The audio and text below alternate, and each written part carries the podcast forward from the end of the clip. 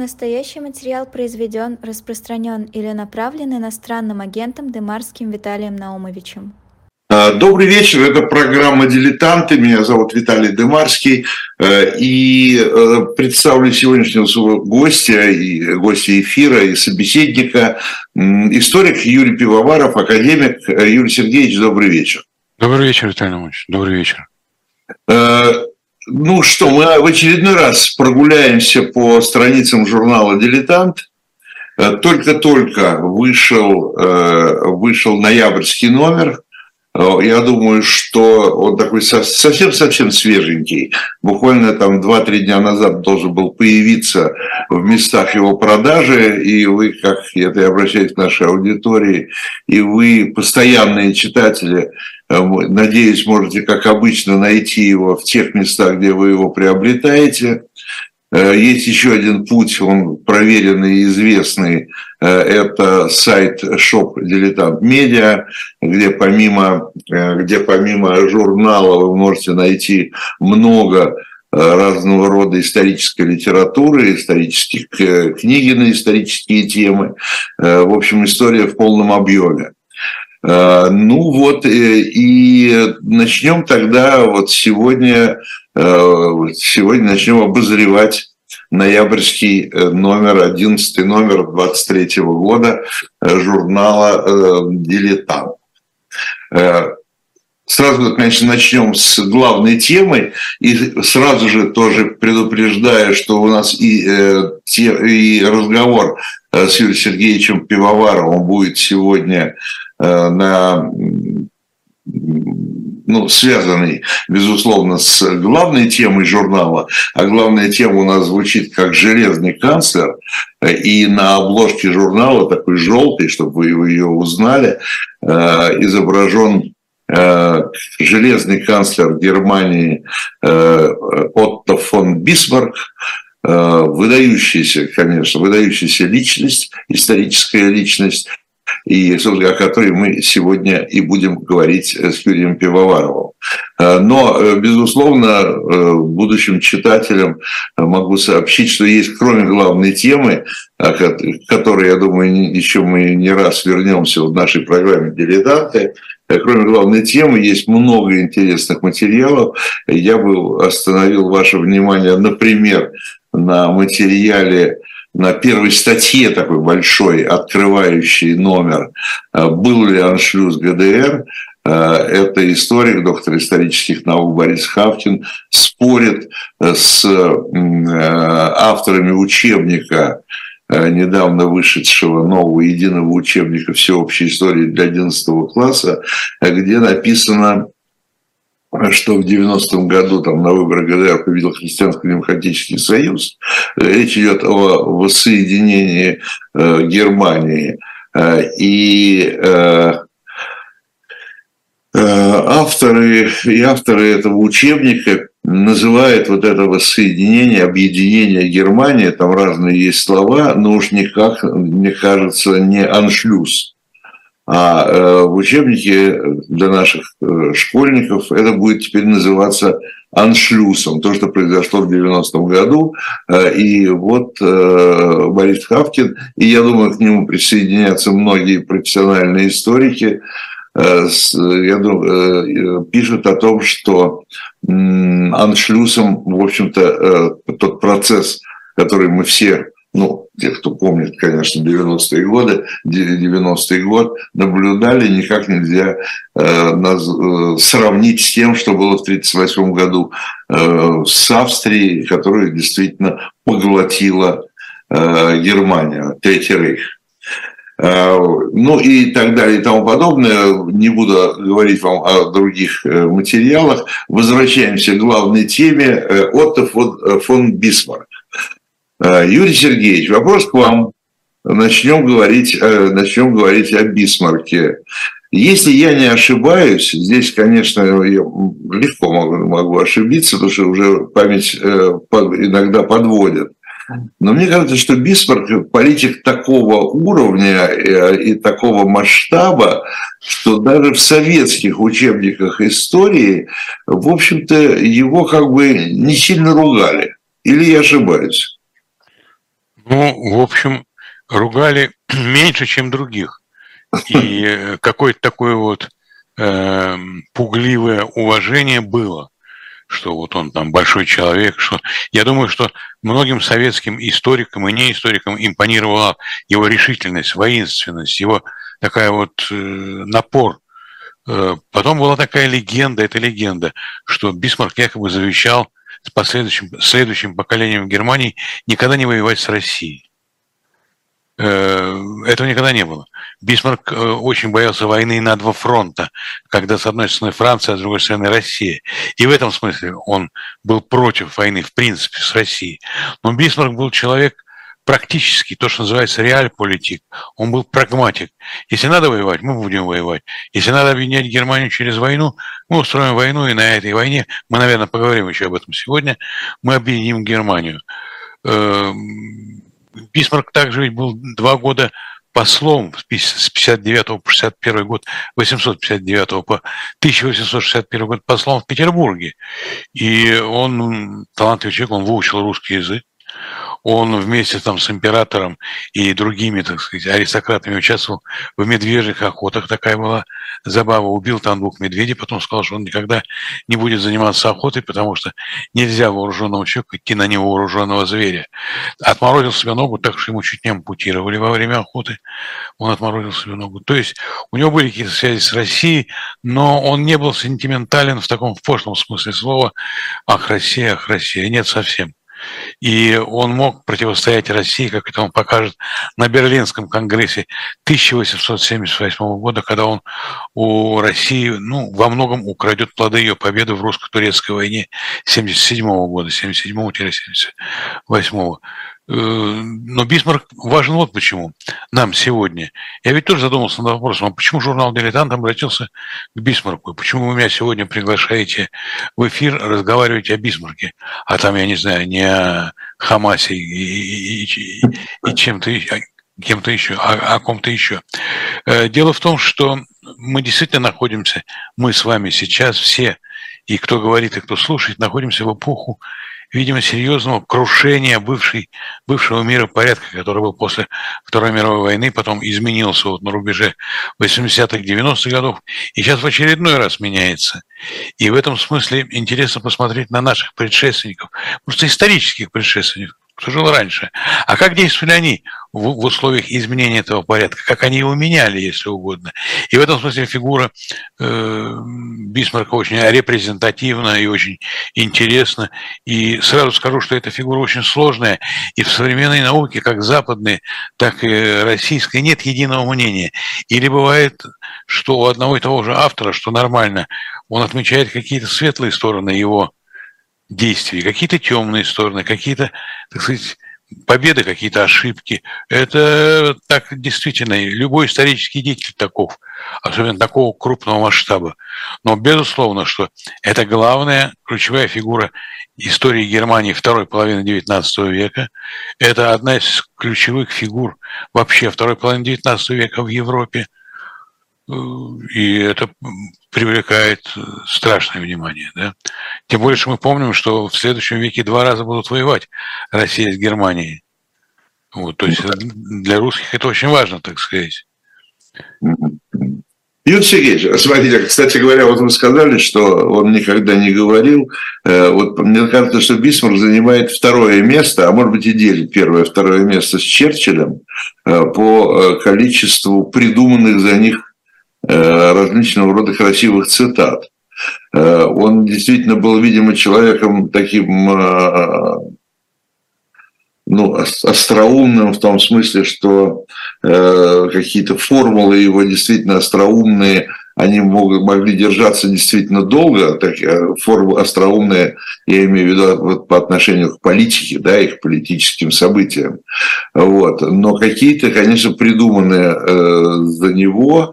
Э, и вот я признаюсь, я только вот из журнала уже узнал, э, что я, одна цитата, которой я очень часто пользовался, мне она очень нравилась, «Русских невозможно победить». Да. Это цитату говорю, мы убедились в этом за сотни лет своей истории. Но русским можно привить лживые ценности, и тогда они победят себя сами.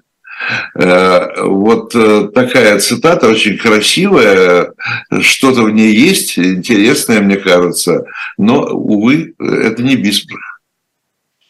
Да, понятно, понятно. Бисмарк действительно был остр на язык, в таком, в серьезном смысле слова, не просто там любил поиграть в слова, но он умел формулировать, он умел через вот какую-то хлесткую фразу схватить содержание, или выразить ситуацию, как он ее видит, или так сказать, через нее определить какой-то вот эспри эпохи. Так, вот. Он это умел делать, хотя, ну, собственно говоря, не он только один. Вот. Эм, ну, а всякие приписанные ему слова, но они ведь приписываются не только Черчиллю и Бисмарку, можно найти еще и других политиков, да? Да, вот, есть известная фраза «Я фельдмаршалов на солдат не меняю», то сказал Сталин, да? Да, да, По поводу сына Якова, когда ему предложили поменять на э, Паулюса. Э, ну, никто этого не слышал, но красиво звучит, да, и это совпадает там, скажем, с мнением большой части народа, особенно тогда, что вот Сталин хоть и жесткий, и твердый, но это такой, как отец настоящий. Если уж он выпарит, так только ради, так сказать, э, и, и, и даже своих детей не жалеет ради Родины. То есть, может, жалеет, но преодолевает это. Вот. Ну, э, этого никто не слышал, но, но да. э, это соответствует духу, так сказать. Вот. Ну, так, ну, как да. соответствует духу, еще одна ложная цитата, э, это уже Черчилля, но относящаяся к Сталину, э, да, что Сталин оставил Россию, взял, принял Россию с Сахой, а оставил с атомной бомбой. Это тоже абсолютно придуманная кем мы не знаем, цитата, но э, такого рода вот такая... Э... Это опасная цитата, потому что Россия, Россия, э, скажем там, до революции, это была быстро развивающаяся страна, культурно, индустриально, там всячески.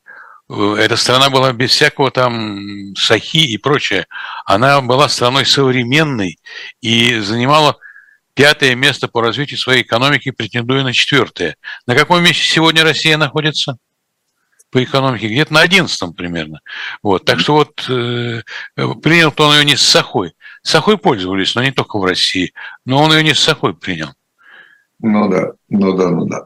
Ну хорошо, перейдем к Бисмарку. Да. Э, смотрите, э, Бисмарк считается и справедливо, наверное, считается, собственно, создателем фактически Германии. Да? Германия до, до Бисмарка э, это была не единая страна, а такой набор вот этих э, э, различного рода земель. Да? Собственно, земли до сих пор э, остались в названии э, многих регионов Германии, да, э, и Германия сегодня федеративная республика, да, это федерация но, тем не менее, это все-таки, конечно, единое государство, и у, центрального, э, у центральной власти достаточно много полномочий, э, хотя э, много осталось и за, за землями.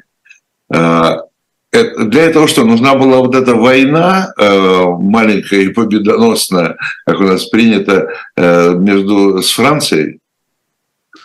Ну, я вам должен сказать, что Германия действительно столетиями была раздробленной. И Германию ее можно было лишь назвать условно, потому что никакой Германии не было. Была Пруссия, была Бавария, Вюртемберг, Эссен, там, Саксон, Анхальт и так далее. Но не было единой Германии. Были немцы, и их объединяла культура, язык. Это их объединяло. А была еще Австрийская империя, где жили мы их называем австрийцами, но это тоже немцы, потому что они говорили по-немецки, думали по-немецки и, в общем, относились к единой немецкой культуре. Но вот единого государства не было, э, в общем, собственно говоря, никогда не было.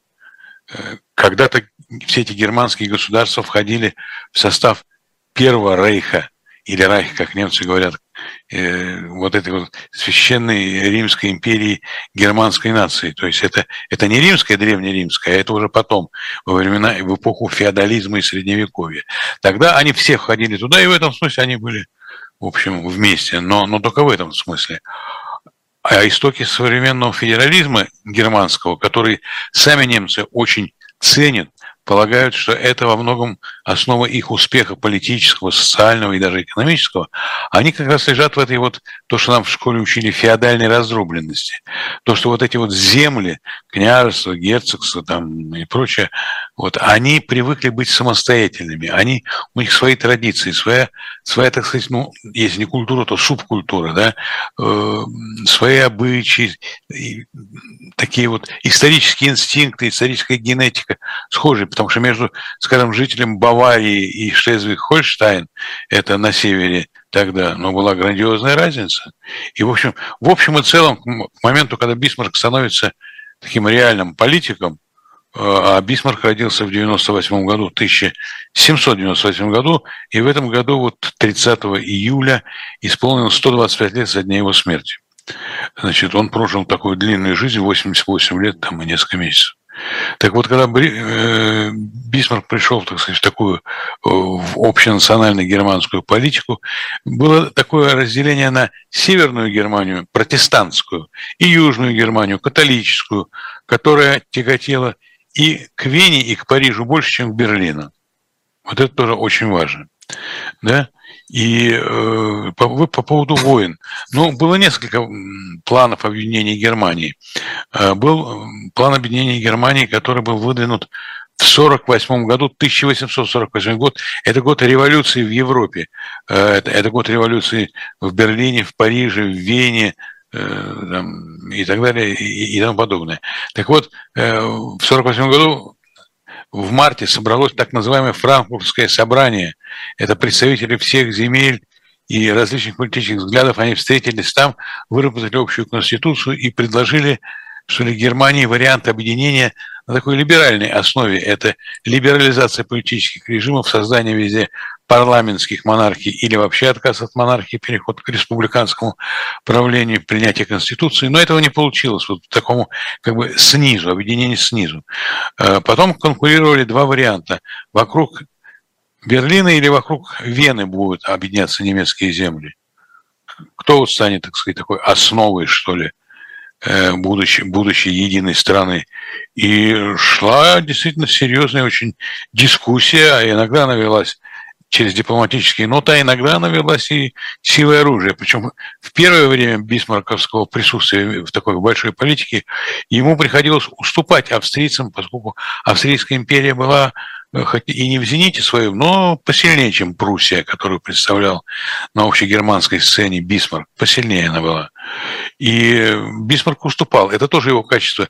Не только смело, а иногда даже нагло идти вперед, но и отступать, и как написал о нем один историк, он умел финтить как настоящий дипломат.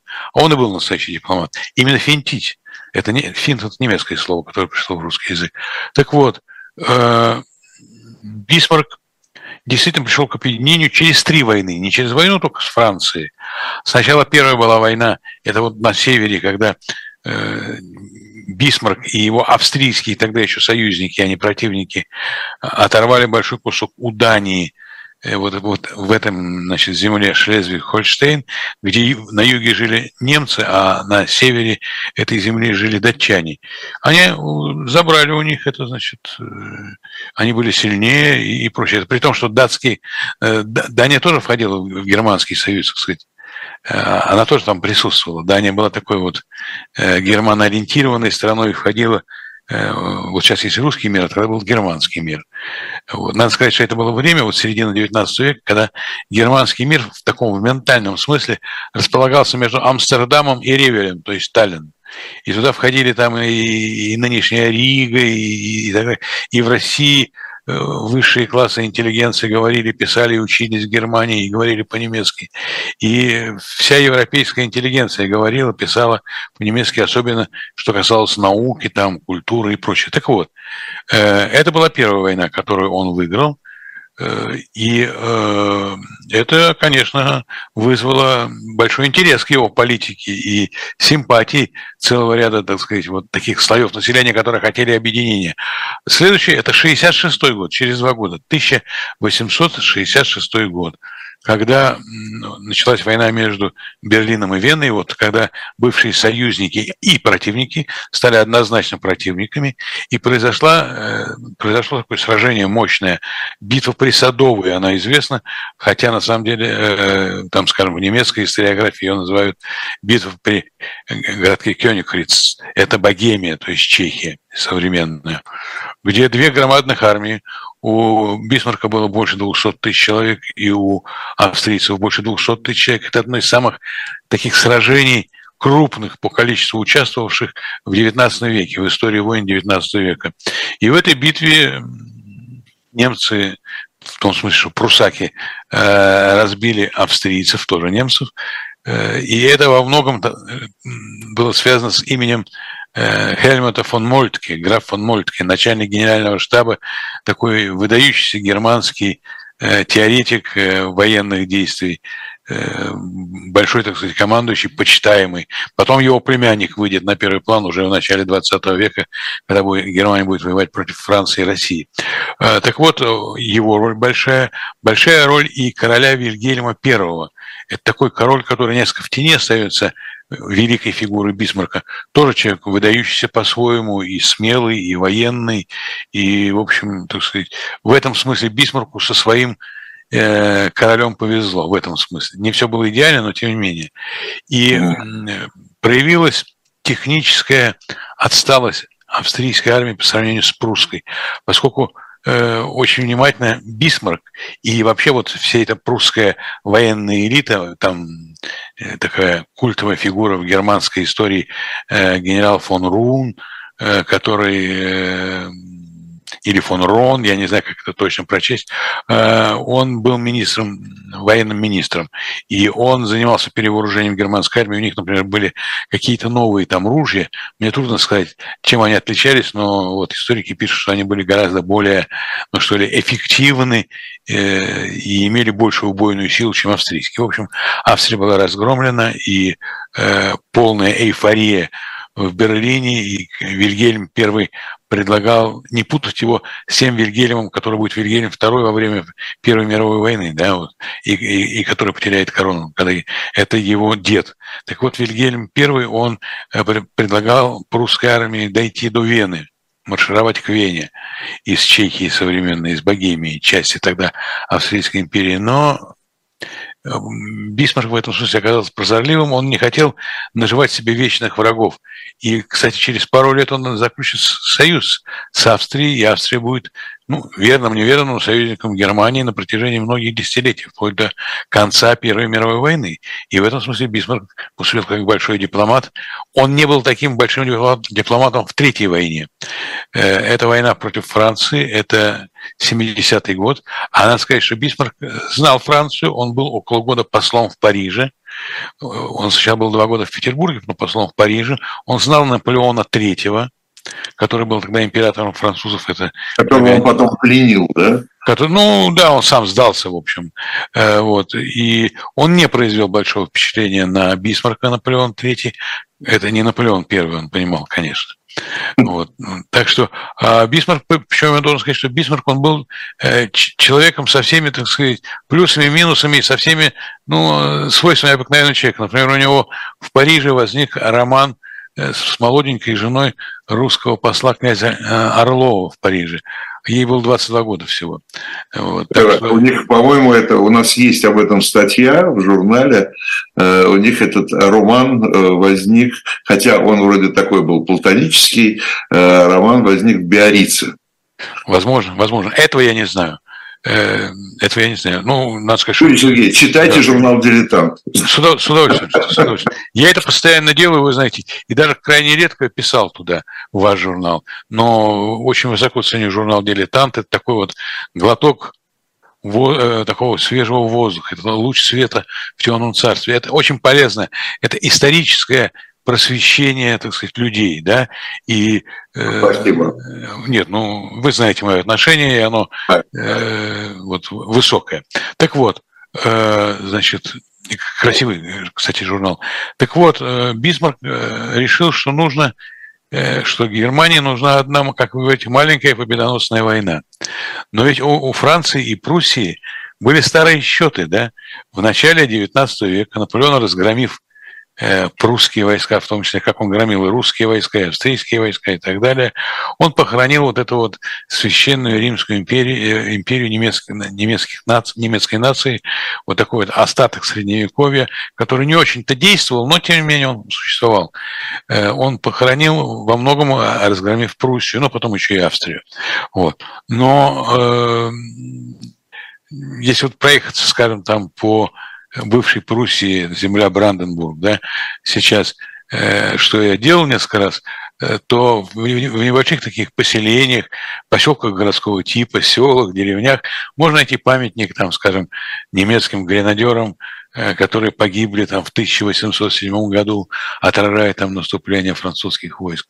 Но есть памятники и французам, и есть памятники совместные, то есть, так сказать, все не так, так сказать, жестоко. Тем не менее, Конечно, немецкий национальный дух, который был на подъеме, жаждал какого-то, так сказать, вот реванша, да.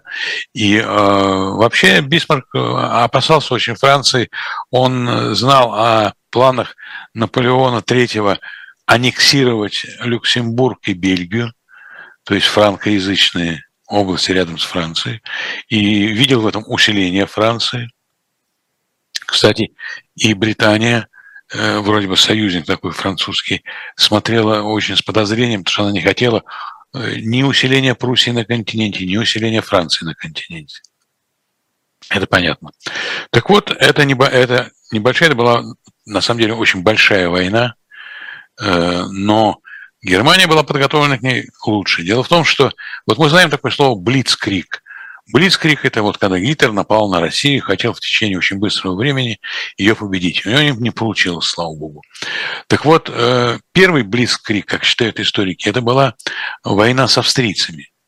Э, вот, вот это самое, где битва при Садовой была, и поражение Австрии, и покончено было с претензией Австрии на гегемонию среди немецких государств. Не вокруг Австрии будет обвиняться немецкие государства. Так вот, э, Блицкрик состоял в том, что впервые в военном деле э, вот этот фон Рун и Бисмарк использовали железные дороги для переброски войск, то есть такие мобильные передвижения и современные средства связи. Это телеграф. То есть э, там между одной дивизией и другой дивизией существовали возможности сообщать друг другу, что происходит по телеграфу. Да? И, то есть такая война нового типа, которой, в общем, не было до того, потому что не было железных дорог, не было телеграфа. Ну, вот это было тут же использовано, значит, прусской армией, которая неожиданно, в общем, для Европы оказалась очень сильной. Э, я просто могу напомнить читателям известную сцену из романа «Война и мир», когда Николай Андреевич Балконский, отец Андрея Балконского, у себя в Лысой Кавказских горах памяти говорит, э, а кто же, говорит, Прусаков не бил? Вот. Действительно, а кто Прусаков не бил? Это не совсем так, потому что и была битва при Ватерлоу, где командовал э, фельдмаршал Блюхер, да, и, э, в общем, так сказать, это была битва при Лейпциге, битва народов в 13 году, где значительную часть были немецкие государства против Наполеона и за Наполеона, но вот где немцы показали себя, что они умеют воевать, и, и, и прусаки, и другие. Так вот, идем дальше. Эта война, она началась, э, в общем, летом 70-го года, и довольно быстро прусаки стали наступать, довольно быстро французы стали отступать. Решающее сражение произошло 1 сентября 70-го года при Седане, где Наполеон III был окружен, и, э, в общем, у него не было выхода. Тогда он дал информацию Бисмарку, Э, его разбудили Бисмарка там в 2 часа ночи, он ему назначил свидание, Наполеон, что вот приезжайте туда-то, я дам, так сказать, вот предамся в ваши руки. И Бисмарк не спал, не ел, как он потом писал, а он автор мемуаров, очень важно для понимания эпохи, так, ну это впоследствии, это уже в старости. А Бисмарк оседлал коня и с военным конвоем, отправился на ту дорогу, где находился в открытой повозке. Такой, и есть там всякого рода картины исторические на эту тему, э, где Бисмарк и Наполеон сидят вместе и едут. Потому что задача была Бисмарка не только, ну что ли, арестовать Э, Наполеона. Об этом речи не шло. И Бисмарк человек был придворный, он вырос э, при дворах там прусских э, королей, и он по-прежнему, для него Наполеон III был, так, так сказать, вот глава государства, и он к нему обращался со всей такой придворной вежливостью, Ваше Величество, Ваше Величество, там везде ему всюду уступал, никогда не садился там никуда, там на стул, в кресло, в карету, если э, там Наполеон III ему не предлагал это сделать. Вот. И задача Бисмарка была найти ему ну, соответствующее его рангу жилище. Ну, нашли, в общем, э, в какой-то там замок. Вот потом французские войска двинулись к, к Парижу, да, они бомбардировали Париж. В Париже началась революция, была свергнута монархия, к власти пришли так сказать, демократы. Это то, из чего потом выльется Парижская коммуна 18 марта 1971 года, то есть первая попытка коммунистической революции в современной Европе, раньше, чем Октябрьская там на... Ну, не первая Парижская коммуна, да? Первая Парижская нет, нет, нет. была во время Великой Французской революции. Так, а французская коммуна была во времена там Д'Артаньяна в 17 веке и ну, так да, далее. Да. Это нормальная, так сказать, форма объединения городского населения, прежде всего. Вот. Но Парижская коммуна вошла в историю, конечно, как первая попытка э, рабочих и близких к нему, так сказать, униженных и оскорбленных кругов того общества, вот построить коммунистическое общество. Это не удалось. Слава богу, хотя Парижу был нанесен большой ущерб этими самыми коммунарами.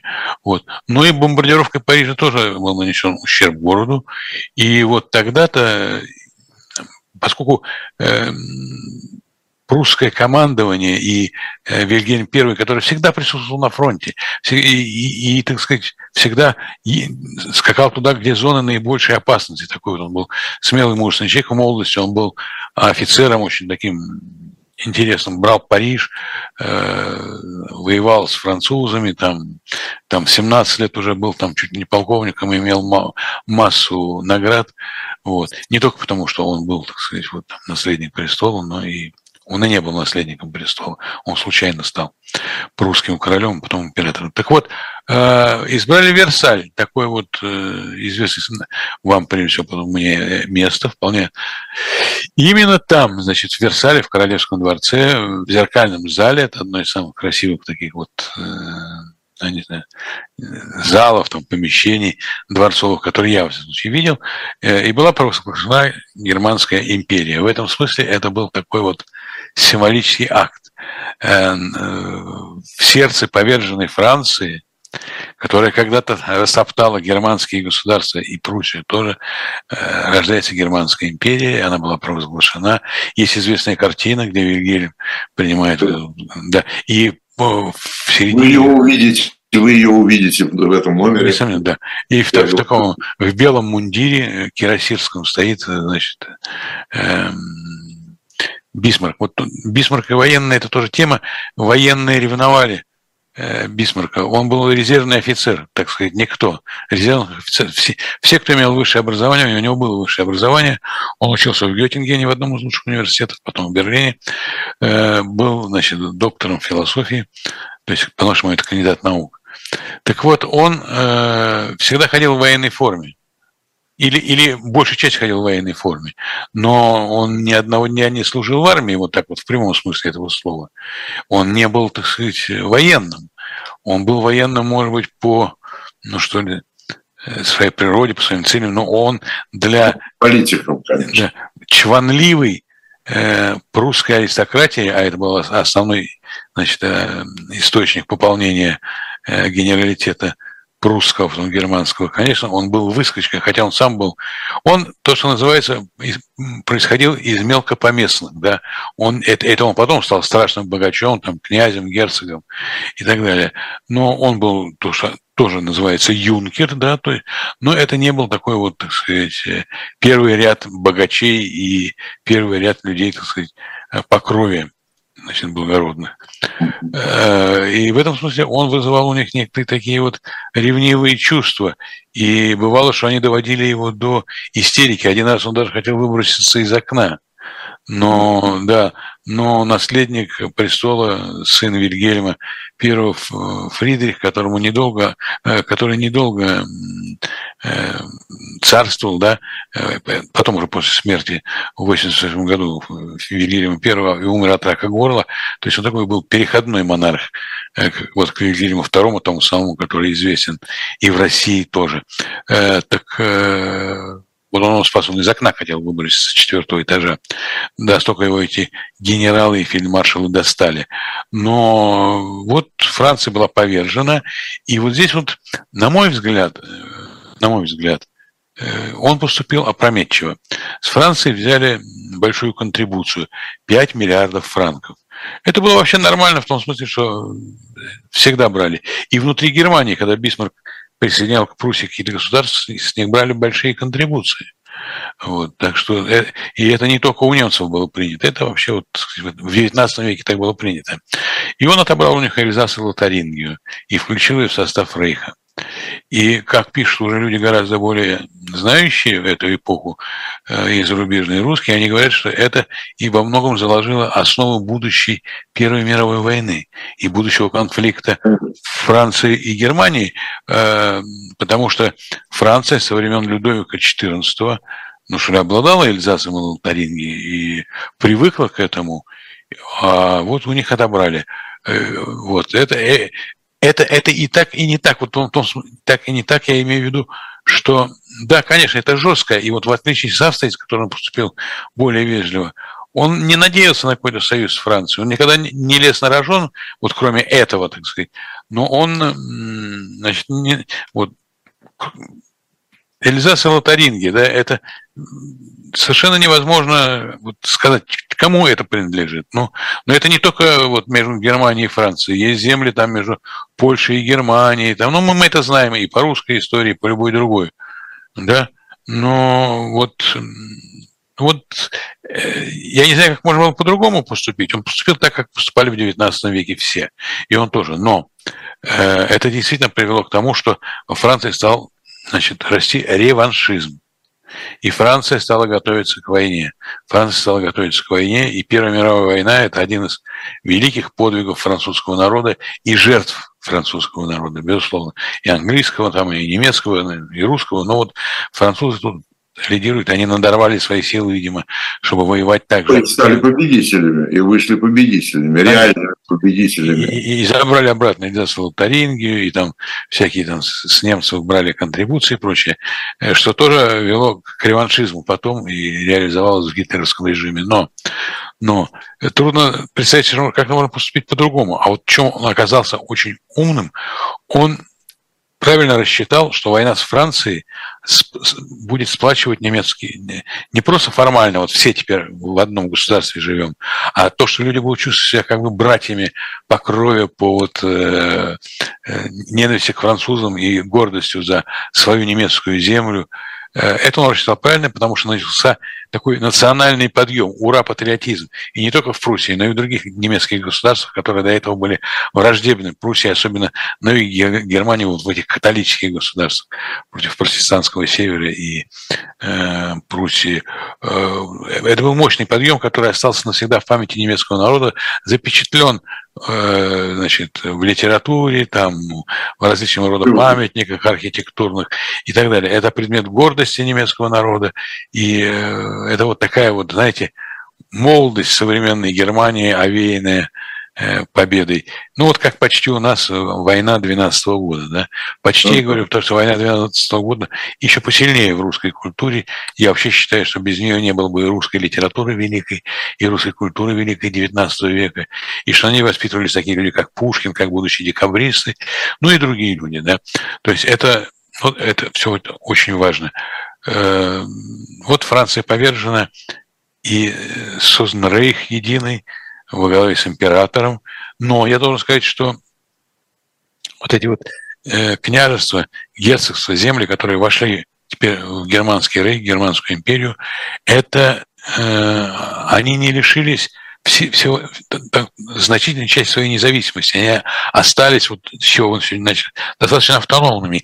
И сам император был, так сказать, председателем совета вот этих вот великих князей, первый среди равных, великих князей, герцогов германских и прочее. То есть федерализм оставался. Это не тупая централизация, которая начнется при Гитлере, а вот такое вот э, э, сочетание централизации с э, автономизацией, уважением регионов, их особенностей и прочее, прочее.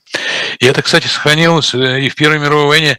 Вот мы говорим Германия, германская армия. Было три германских армии. Была имперская германская армия, была баварская армия и саксонская армия, которые воевали вместе с германской армией, конечно, но юридически это были особые, так сказать, военные соединения. Э, по поводу объединения Германии есть известные слова, которые приписываются Бисмарку. Они сказаны им, но это строчка из э, поэмы немецкого поэта. Я забыл, как его звали того времени, что Германия объединена кровью и железом, кровью и железом. Не через конституции и договоры этих либералов, интеллигентов, этих очкариков, а вот мощным ударом там, э, немецкой кавалерии, артиллерии и прочее. И э, вот Бисмарк еще да. утвердился в том, что действительно только кровь и железо. Э, он вообще, так сказать, был такой сторонник, что ли, при том, что он умел финтить, как мы уже говорили, он был сторонник такой наступательной, агрессивной политики. Он, например, говорил, что лучше э, в борьбе с демократами могут нам помочь только солдаты. По-немецки это звучит как такой стишок, вот. и это не совсем так, но это показывает, так сказать, его ментальность, показывает его особенность. Ну и, разумеется, особенности того времени. Хотя у него были оппоненты в Германии не только среди, так сказать, униженных и оскорбленных, но и среди элиты германской.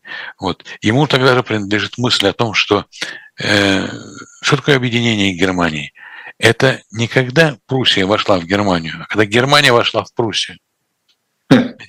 Вот. Ну, ну, понятно, что это в некотором смысле такое абсурдистское, да. Э, но... Ну, это прусский, что прусский дух стал э, духом общегерманским. Да, только, только я вам должен сказать, что что касается прус, Пруссии, прусаков э, в российском и не только в российском сознании такое, господствует такое вот понимание Пруссии как такой казарменной страны, такой военщины, э, дисциплина, но нет там свобод. Это не так. Я вам должен сказать, что реформы в Пруссии в начале XIX века, связанные с именами э, фон Штейна и фон Харденберга, превратили Пруссию из того, что по-немецки называется милитарштадт, в бильдунгштадт, из государства военного по преимуществу в государство образования по преимуществу. И э, это тоже Пруссию двинул вперед. Вообще система образования в Пруссии была образцовой, и брали многие с нее пример. И в этом смысле Пруссия была ну, одним из таких самых продвинутых в Европе государств в смысле образования, просвещения, науки, культуры и так далее. А не только прусская казарма и там вот эти вот парады. Да, это предвзятое мнение такое же, кстати, как предвзятое мнение, там, скажем, о России 19 века, что там, я не знаю, миллионы крепостных стонут от ужаса, там верхушка развлекается. Э, Но это все осталось нам от советских учебников истории. Но э, это ведь э, характерно и для западной историографии, не всей, но ее части. Это, ну, характерно, это характерно было и для русской дореволюционной историографии. Да, но и советская она в этом смысле воспроизвела многое. Юрий Сергеевич, а вот, кстати, насчет учебников. А вы упомянули битву при Садовой. Да. А, есть такое знаменитое высказывание, что, признаюсь, уже не помню чье, э, что битву при Садовой э, выиграл учитель истории. Ну да, прусский учитель вообще. Прусский, прусский учитель, прусский учитель истории, конечно. Вот. Да. И, и, и, и более того, вообще просто прусский учитель, так сказать. История, да, но вот вообще прусский учитель имелся в виду, что система образования начального и среднего, а высшем я не говорю, университеты всегда были блестящие, э, она была выше, чем в Австро-Венгерской империи. Ну, Австро-Венгерская империя, она была с конца... Ну, еще и, и, и имперскость, что ли, вот этого образования, да, имперский характер этого образования. Этого какого вы имеете в виду? Вот того, о котором вы говорите, оно вот того, того периода германского. Ну тогда еще не было Германии империи, это Австрия. Еще не было, но воспитывали в, уже в детях, что ли, да, вот этот вот дух, э, э, не знаю, германский дух, может быть, прусский дух. Ну, воспитывали, конечно, и э, философия, и публицистика, и литература, и музыка, да, не забудем Вагнера. Конечно, все это воспитывалось, и что Германия себя чувствовала все более и более такой вот развивающейся великой державой. Все это было. Но вот эта фраза, она ключевая, конечно, что при Садовой победил учитель э, прусский, а не там австрийский, это вот за счет более, так сказать, квалифицированного образования. И, ну, это, это, это очень важно. Это mm-hmm. очень важно. Э, по поводу Франции. Э, Франция такая вечный, вечный соперник Германии. Э, ну, вы сказали уже, это и война 70-71 годов, да, потом Первая мировая, Вторая мировая, а все друг друга, значит, все, сплошные реванши. Все друг у друга они брали все время реванш, я имею в виду Франция и Германия. Но существует и, может быть, так бы и продолжалось дальше, но существует совершенно потрясающая, конечно, фотография, она, э, ее многие видели, она обошла, я думаю, все, что можно из средств массовой информации в мире, э, это держащиеся за руку два лидера, да, Митеран и Коль, как символ дружбы, да, восстановленной дружбы между Францией и, и Германией. И это, кстати, я, наверное, вру, наверное, Митеран и Брант, я думаю, скорее, чем Коль. Но в любом случае, э, Евросоюз, да, вот эти вот новые образования, э, такие э, политико-экономические, они, помимо всего прочего, они же сгладили все вот эти вот Э, противоречия и враждебности, которые существовали между странами, которые, государствами, которые входят в эти союзы. Да, вы правы. Я вам должен сказать, что есть еще более ранние документальные кадры, когда в 52 кажется, году, или в каком, не помню еще, э, Деголь приехал, он не был тогда лидером Франции, по-моему, еще. Да, конечно, он только в 58 году вернется в политику. Э, но, в общем, Деголь и Аденауэр стоят на э, таком вот... Да, да, да. да. И Деголь говорит на совершенно немецком языке. И это было характерно для той ну что ли, интеллигенции в таком широком смысле слова, интеллектуалов и прочее. Французы говорили по-немецки, немцы говорили по-французски. При всей там вражде немцев французов, при всем, так сказать, таком, ну, как бы, э, отношении соседей друг к другу э, с, несколько снисходительными, вот, что э, немцы говорили, что французам нужна в каждом веке большая, одна большая революция, несколько маленьких, указывая на такую неустойчивость Франции. Но, с другой стороны, самым престижным учебным заведением для детей прусской аристократии в Берлине была французская гимназия. Была французская гимназия, да. Э, и они отдавали туда своих детей. И знать французский язык как было престижно сейчас – тогда, так и сейчас. Английский знают все, это мировой язык, а вот французский. Но я замечал, что и у французов современных молодых очень неплохо с, француз... с немецким языком. А я говорю, английский – это английский. А вот... Французов плохо вообще с иностранными языками. Кстати, я посмотрел, сейчас все-таки это был Коль, конечно. Понятно. Коль. Понятно. Да. Да. У французов вообще плохо с иностранными. Ну вот, не у всех. Я встречал французов, у которых хорошо и с немецким языком, кстати, не только с английским. Вот, я думаю, так вот, э, они там воевали друг с другом, воевали, но они и были одновременно э, как бы такие, как бы перетекающие сосуды. Э, французы так очень внимательно следили за немецкой философией гениальной XIX века, а немцы очень внимательно следили за, за французской, скажем, сейчас социологией и политологией, условно говоря. Были тесные связи в естественных, точных науках, университетах. То есть все равно это было, это было не только географически близко, но это было и... Все-таки они принадлежали к одной семье народов, но в семье бывают споры между братьями и сестрами, родителями, детьми и так далее. Но только лишь, конечно, Европейский Союз, мотором, двигателем которого был союз Франции и Германии – привел к тому, что вот вместо вот там столетиями соперников э, и, людей, которые убивали друг друга, теперь это просто вот э, ближайшие партнеры, коллеги, так сказать. Я бы... Да. Я бы сказал даже шире, может быть, смотрите, Европейский Союз в какой-то мере э, воссоздал и э, воспринял структуру Германии. Ведь э, Европейский Союз, по сути, тоже своего рода федерация или конфедерация, да. да?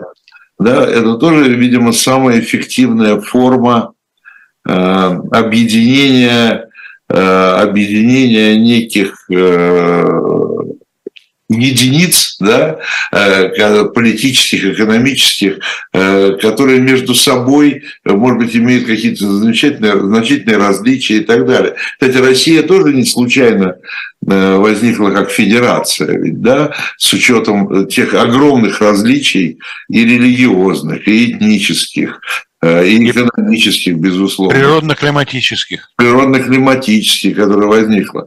Но почему-то вот в Россию все время существует вот такое э, у правителей да, России э, существует искушение делать из нее все время такую единую страну, вертикали власти и так далее и тому подобное.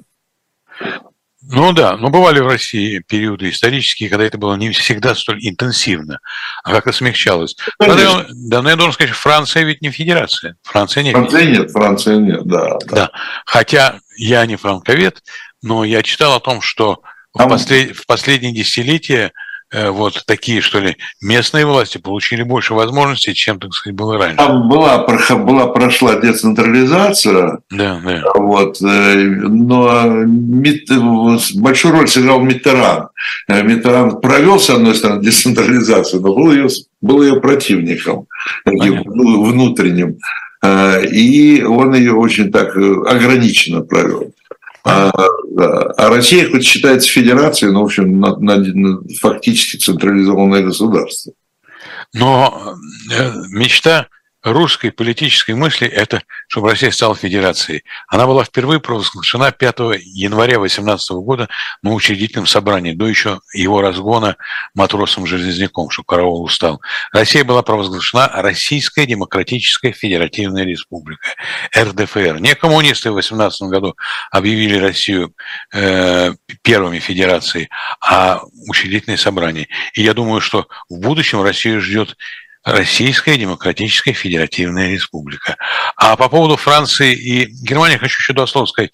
Э, их вот такое сближение сейчас даже на, на уровне языка. Шутники говорили, когда канцлером Германии была Меркель, а президентом Франции Саркози говорили, что э, Европой правит один человек – Меркази. То есть вот, э, Меркель, Меркель и Саркози – это вот Меркази. Это тоже, конечно, шутка, но в ней есть доля истины. И, э, правда, для этого герой нашей сегодняшней с вашей передачи э, Бисмарк ничего особенного не сделал для этого. Э, Юрий Сергеевич, э, да. буквально две минуты, буквально два слова, но я очень хотел бы на эту тему затронуть. Да. В какой мере Третий Рейх э, воспринял, что ли, какое-то политическое или военное наследие Бисмарка? И отношение Третьего уже Рейха Гитлера к Бисмарку?